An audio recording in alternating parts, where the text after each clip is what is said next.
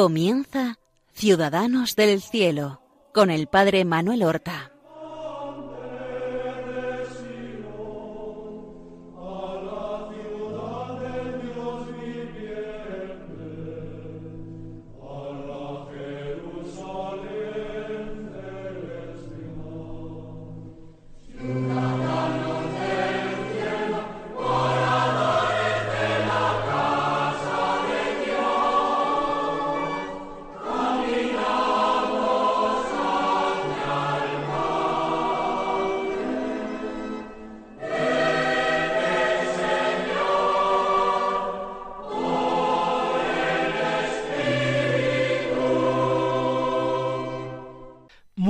Buenos días. Damos comienzo a una nueva emisión del programa Ciudadanos del Cielo, en estas ondas de la Radio de la Virgen de Radio María.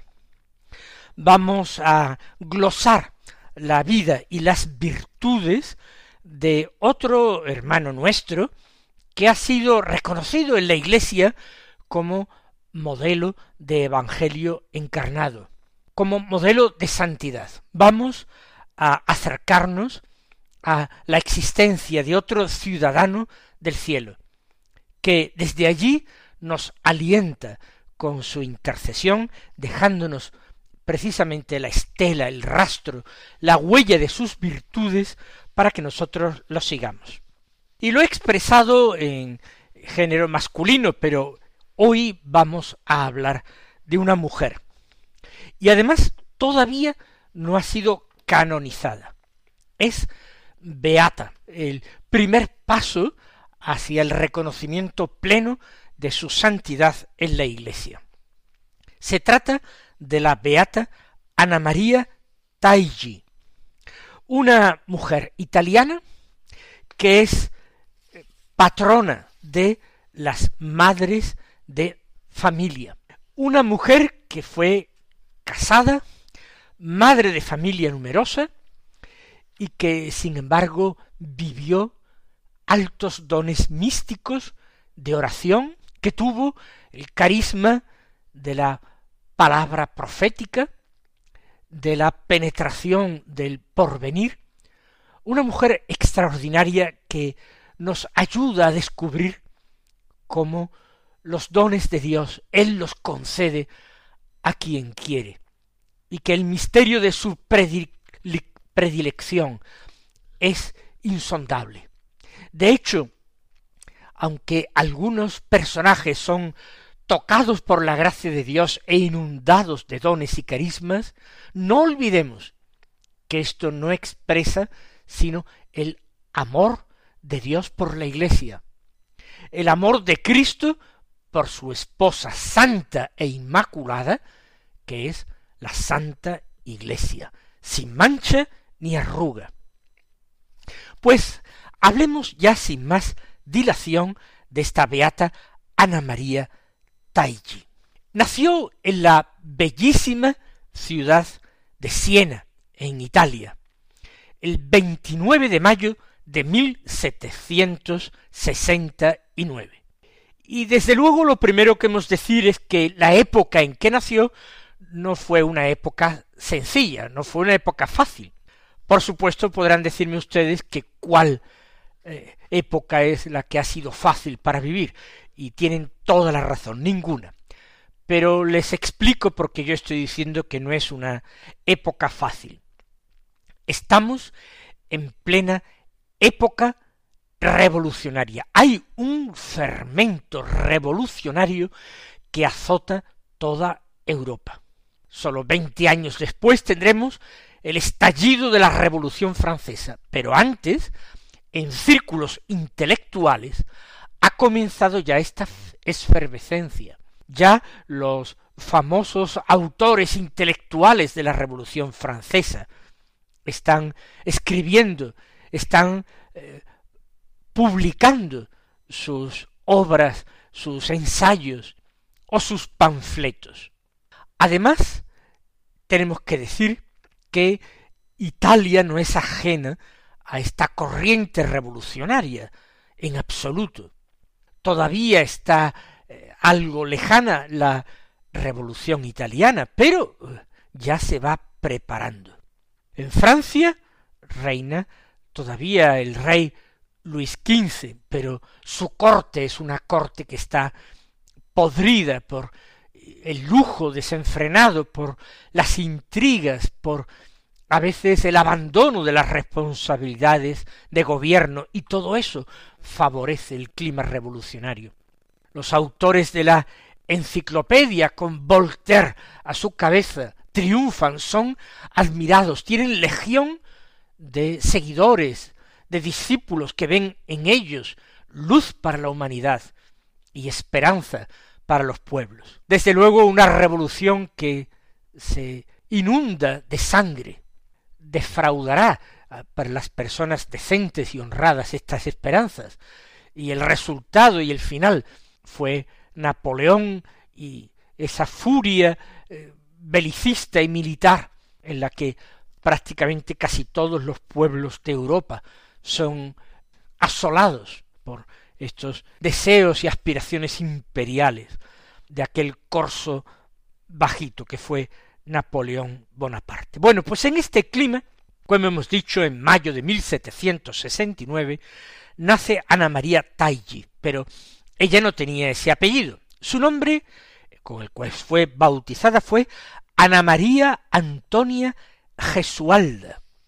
Su padre se llamaba Luis Gianetti, por tanto, este era el apellido de Ana María. Taigi era el apellido de el que fue su marido, que la mujer adopta el apellido de su marido, por eso la conocemos como Ana María Taigi, pero ella era Ana María Gianetti. Su madre se llamaba María Santa Masi, la llamaban normalmente Santina. Y en este hogar de Siena ella nace, como hemos dicho, en 1769. Su padre era farmacéutico.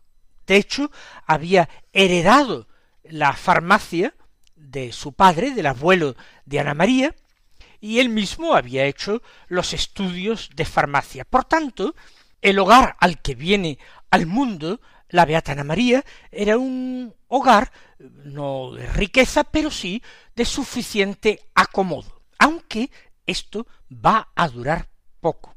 El padre de Ana María parece que era un hombre un tanto extravagante, eh, dejado, un hombre, diríamos, original, y que desatendía con mucha frecuencia la farmacia y gastaba en cosas innecesarias, y poco a poco la situación económica de la familia fue empeorando hasta el punto de que se ve obligado a eh, vender la farmacia. Todavía se las promete el hombre muy felices porque consigue un dinero, por, evidentemente por la farmacia, y deciden trasladarse a Roma y pensaba que allí eh, se le abrirían otras oportunidades y podrían superar ese bache en que se encontraba. En absoluto fue así. Es decir, se trasladan a Roma, van a vivir a una casita eh, en el barrio cerca del Coliseo, para que ustedes eh, se entienda. No doy los detalles de el nombre de la calle porque tiene poca importancia para nosotros, pero para que vean ustedes en las cercanías del Coliseo. Y allí es donde transcurre eh, parte de la infancia y adolescencia de Ana María. Una vida no fácil, porque la familia va perdiendo día tras día su situación y la pendiente que les lleva a una verdadera pobreza es cada vez más acentuada. Aquel dinero que se ha sacado por la venta de la farmacia se va consumiendo poco a poco. Al cabo de algún tiempo, algunos años, eh, Luis, su padre, consiguió un trabajo más o menos estable, mucho más sencillo, mucho más modesto y de menos relieve que el de farmacéutico y ya se estabilizó esta caída en picado. Cuando el padre consigue finalmente el trabajo, eh, se instalan como una familia de clase media baja. No nadan en la abundancia, ni muchísimo menos. Eh, de hecho, en nuestra Ana María mm, cada día va a la escuela, pero una escuela eh, gratuita.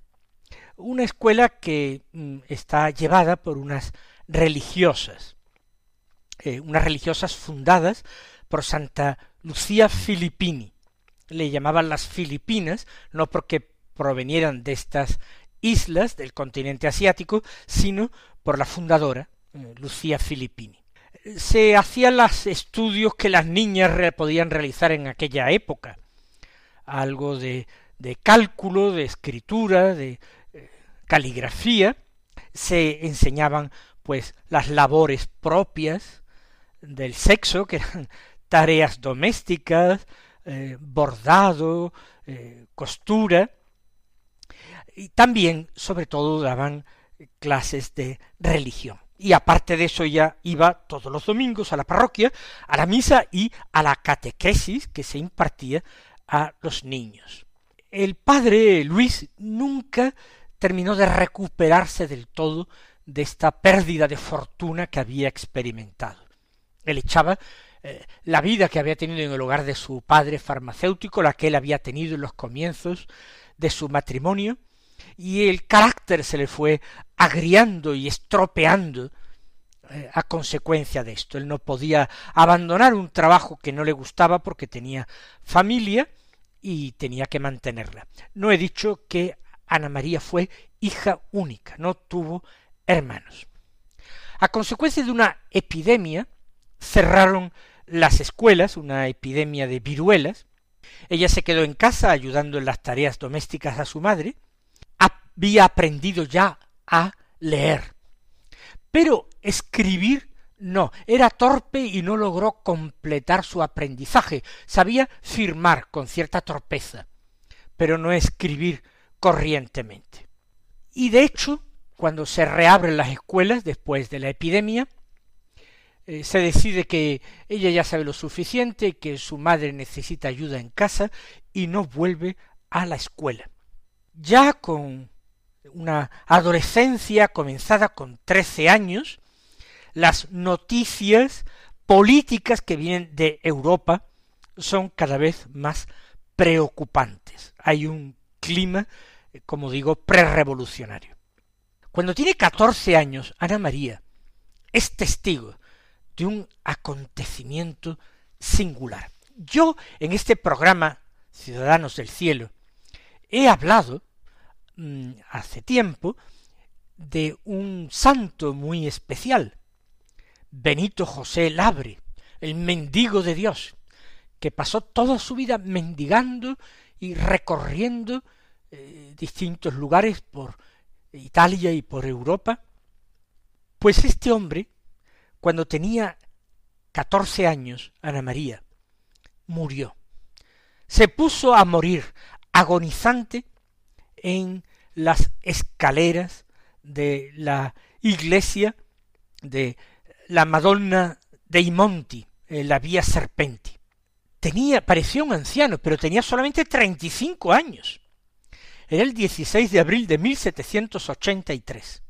Pues bien, la madre de Ana María Taggi, ya hemos dicho, María Santa, María Santa, Santa en nombre, Santina, fue a socorrerlo, ella lo levantó del suelo, lavó y amortajó su cuerpo, ese cuerpo joven pero lleno de heridas, de fatiga, y participó y asistió al entierro igual que Ana María Taggi. Esa, esa obra de misericordia corporal que es enterrar a los muertos. La practicó la madre de Ana María y en su presencia con aquel bendito Benito José Labre. 1783. Como digo, tenía Ana María catorce años. Pues yo no sé si aquello marcaría su vida y Dios derramaría sus gracias abundantemente sobre madre y sobre hija. Aparentemente nada cambia. Siete años más tarde, cuando tiene veintiún años, Ana María se casa con Domingo Taigi, que le da el apellido con el que ella es conocida, y con el que va a vivir matrimonio 48 años de matrimonio. Él, es también de una extracción muy humilde, mucho más humilde que el padre de Ana María.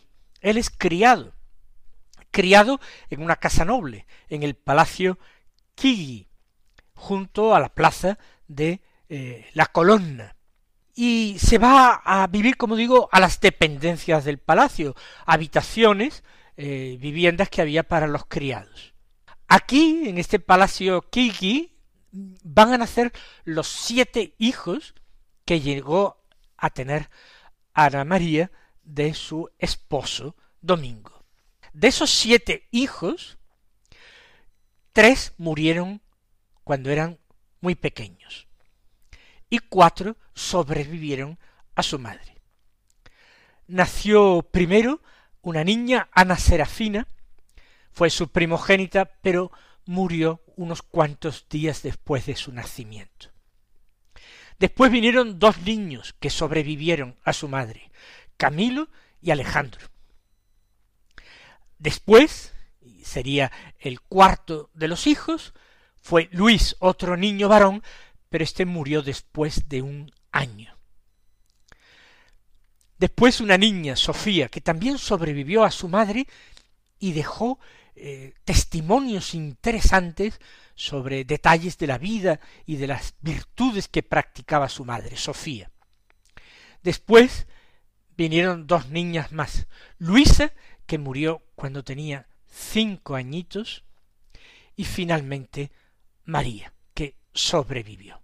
Sofía, la hija, una de las hijas que sobrevivió, que he dicho que da muchos detalles, eh, dice que su madre a todos sus hijos los amamantó, les dio el pecho y los bautizó cuanto antes, y que ella aprendió a conocer, a amar de Dios y a practicar las virtudes por el ejemplo que recibía en su casa. Hemos de decir que este hogar, que lo exterior era muy común y en nada se diferenciaría de otras muchas familias, estaba alegrado intensamente por Ana María. Su marido era un hombre religioso, profundamente creyente, bueno, pero era un hombre que al volver de su trabajo a casa, a veces volvía de un humor de perros. El hecho, él, él lo justificaba diciendo que de ser criado él en su en su trabajo tenía que tragarse muchas veces sapos y culebras. Y frente a ciertas cosas callarse y aguantar por temor a ser despedido. Y cuando llegaba a casa, por ejemplo, para comer, pues empezaba a impacientarse, gritar si la comida no estaba a su tiempo, si eh, su hija testimonia, su hija Sofía testimonia que a veces el padre cogía el plato, lo tiraba, lo rompía, pegaba portazos, su madre no se alteraba. No entraba eh, en ese juego nefasto de discutir y de gritar más que su marido, de afearle su conducta. Ana María callaba, conservaba la calma, recogía lo que su marido había tirado, si era posible, volvía a presentar la comida, tranquilizar a los niños, si lloraban ante la explosión de cólera de su padre, inalterable. Hemos de decir que Domingo, su marido, sobrevivió también a su mujer. Él fue viudo. Hay una cosa muy curiosa de la santidad reconocida por la Iglesia, aunque no esté canonizada, está beatificada. Ana María Taigi fue la primera mujer en la historia de la Iglesia que fue eh, beatificada no como religiosa o ermitaña o consagrada o viuda, sino que murió siendo casada, no viuda, que siempre entra alguna curiosidad en muchos casos de, de santas que han sido casadas, que ellas principalmente se santificaron en su viudedad, de ninguna manera. Ella se santificó todos los días de sus cuarenta y ocho años de matrimonio, se santificó en el ámbito precisamente de santidad y de gracia que proporciona el sacramento del matrimonio. Pues así era Ana María. Pero a todo esto juntaba un buen carácter que le hacía cantar continuamente y enseñar canciones a sus hijos, principalmente canciones religiosas. Si como dice San Agustín, el que canta reza dos veces, se rezaba mucho en casa de Ana María, y principalmente los domingos. Aparte de acudir a la misa, en casa ella se ponía a cantar canciones religiosas con sus hijos, y a ellos, a los niños, les gusta naturalmente cantar. Y esto era una maravillosa catequesis, porque ellos iban interiorizando verdaderas plegarias dirigidas a Dios. Además, según el testimonio de su hija Sofía, ella conocía muchísimos salmos de memoria. No era, como hemos dicho, mujer de muchas letras. Sabía leer, sí, pero prácticamente no sabía escribir. Pero ella memorizaba esos salmos, y si los memorizaba era porque los hacía suyos, porque los convertía en oración personal, porque le brotaban del corazón y le ayudaban también a mantener la calma en esos momentos en que la tempestad eh, estallaba en su casa por culpa de los malos modos, del mal genio de su marido. También practicaba la caridad, todo lo que podía, y ella ahorraba también para poder dar limosna.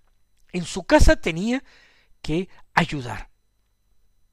Había ayudado también en casa de sus padres, desde el momento en que ella deja totalmente a la escuela, además de ayudar en, en su casa, ella, para ayudar a, a su padre arruinado, eh, se ponía a cardar seda, a cortar ropas viejas y a acomodarlas para que siguieran sirviendo, y lavar ropa, eso en su casa principalmente, lavar ropa, y siempre sin quejarse de esa situación de su padre. Igual que de casada, tampoco se quejará de esa situación muy, muy modesta. Era una muchacha muy guapa.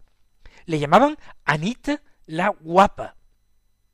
Y de hecho, aunque su matrimonio no fuera un matrimonio particularmente brillante, no podemos decir que fuera un matrimonio infeliz.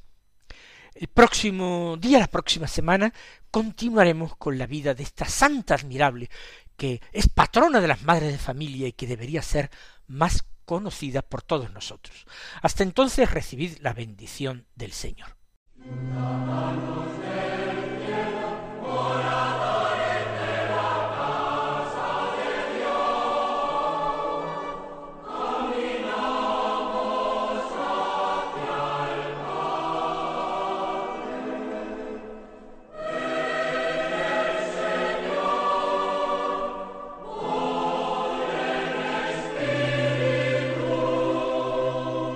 Han escuchado en Radio María Ciudadanos del Cielo con el Padre Manuel Horta.